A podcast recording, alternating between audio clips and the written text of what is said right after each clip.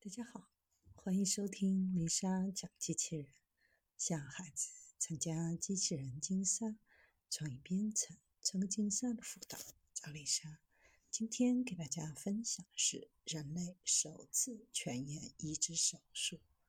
来自纽约的外科医生首次完成了人类全眼移植手术。尽管患者没有通过移植的眼睛恢复视力。但仍然被视为一次突破。手术是在进行部分面部移植的过程中完成的。移植后的六个月里，移植的眼睛显示出重要的健康迹象，包括功能良好的血管，看起来很有希望的视网膜。能够移植一只眼睛本身就是一个巨大的进步，这是几个世纪以来一直被人们想象。但从未被实现过的事儿。以前的医生只能移植角膜及眼睛的透明前层。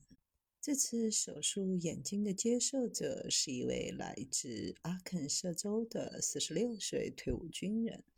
他是在一次与工作相关的高压电事故当中幸存下来，但失去了左侧的面部、鼻子、嘴巴和左眼。整个移植手术总共花了二十一个小时。出于美观的原因，最初医生只是打算将眼球作为面部移植的一部分。如果某种形式的视力恢复，就更好了。但是目前的目标只是完成技术上的操作，让眼球存活下来。目前移植的眼睛没有通过视神经与大脑沟通。即使没有恢复视力，一只一个有生命力的眼球也开辟了新的可能性。